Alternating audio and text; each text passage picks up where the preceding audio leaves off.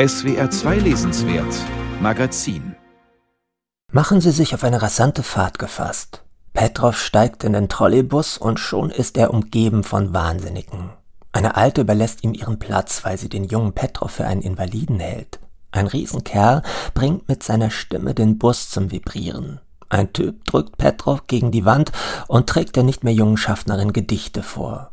In seiner Fantasie erscheint Petrov der Politiker Putin, der auf seine Erschießung wartet. Überhaupt die Petrovsche Fantasie. Sie steht in ständigem Widerstreit mit der Realität. Und dann noch dieses Fieber. Und jetzt, wo er die Grippe hatte und selbst eine gewisse Bewusstseinsveränderung verspürte, stand Petrov also schwankend hinten im Trolleybus und hielt sich an der oberen Stange fest. Im Bus waren nicht viele Leute, aber Sitzplätze gab es keine, und der Fahrer riss bei jedem Halt denselben Witz. Vorsicht, Türen schließen nicht. So beginnt Alexei Salnikows im Jekaterinburg der Gegenwart spielender Roman Petrov hat Fieber. 2018 erschien er im Original. Kurze Zeit später wurde er vom russischen Theater- und Filmregisseur Kirill Serebrennikov in ein kryptisch opulentes Kinospektakel verwandelt, das 2021 im Wettbewerb von Cannes seine Premiere feierte.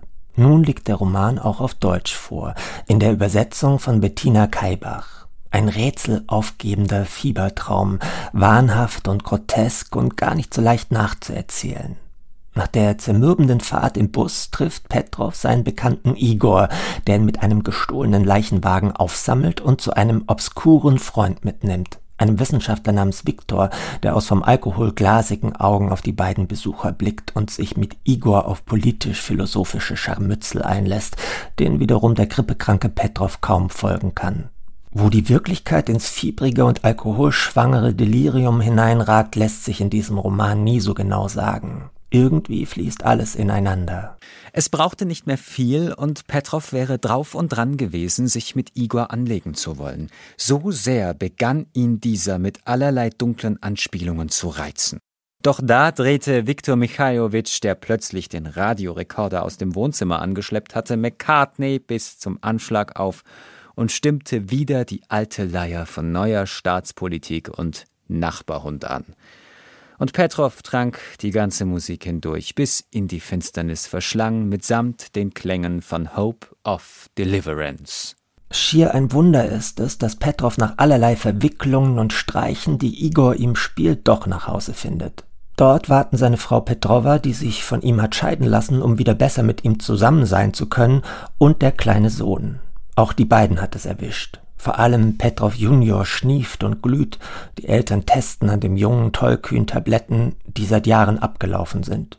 Petrov, Automechaniker von Beruf und erfolgloser Comiczeichner aus Leidenschaft, streift derweil selbst durch seine fiebrigen Gedanken, die ihn zurück in die Kindheit führen, während die Bibliothekarin Petrova mit ihren eigenen Verrücktheiten zu kämpfen hat, nicht zuletzt mit Mordgelüsten, von denen man nie genau weiß, wie weit sie damit gehen würde.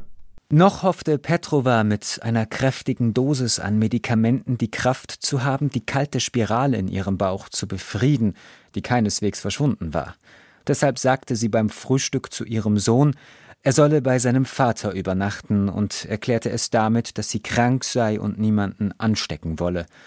Dabei leistete sie sich einen Versprecher, statt anstecken sagte sie abstechen, was ihr Sohn mit anerkennendem Gelächter quittierte. Der Krippe-Roman mündet im Jolkerfest, auf dem Väterchen Frost und Schneemädchen durch die Kulisse wanken und allerhand weltlicher Weihnachtszauber aufgefahren wird. Der kleine Petrov will darauf unter keinen Umständen verzichten, also stürzt man sich ins Getümmel. Kaum jemand dort, der nicht hustet, niemand, der sich nicht wie in Trance durch die Szenerie bewegt. Die Grippe hat, so scheint's, das ganze Land erfasst. Und dass so eine Gesellschaft im Fieber ziemlich fragil und unberechenbar ist, das dürfte einleuchten. Alles ist möglich in so einem Grippetraum. Noch die alltäglichsten Ereignisse, beispielsweise eine Busfahrt, verwandeln sich in absurde Geisterbahntrips. Nicht umsonst zeichnet Petrov überdrehte Comics. Die karikaturistische Verzerrung spiegelt dieses postsowjetische Russland, das in einem posttraumatischen Zustand zwischen gestern und morgen verharrt, oder besser darin erstarrt ist. Das vorherrschende Gefühl, das der Desillusionierung und die Symptome Schlappheit bei gleichzeitig hypernervösem Bewusstsein. Eine gefährliche Mischung. Wir sehen inzwischen, was mit einem grippal geschwächten Volk alles anzustellen ist. Salnikos mit Mitteln der Komik und der Satire arbeitender, mitunter berauscht erzählter Roman ist eine bittere Gegenwartskomödie, aber befreit auflachen lässt sie einen nicht.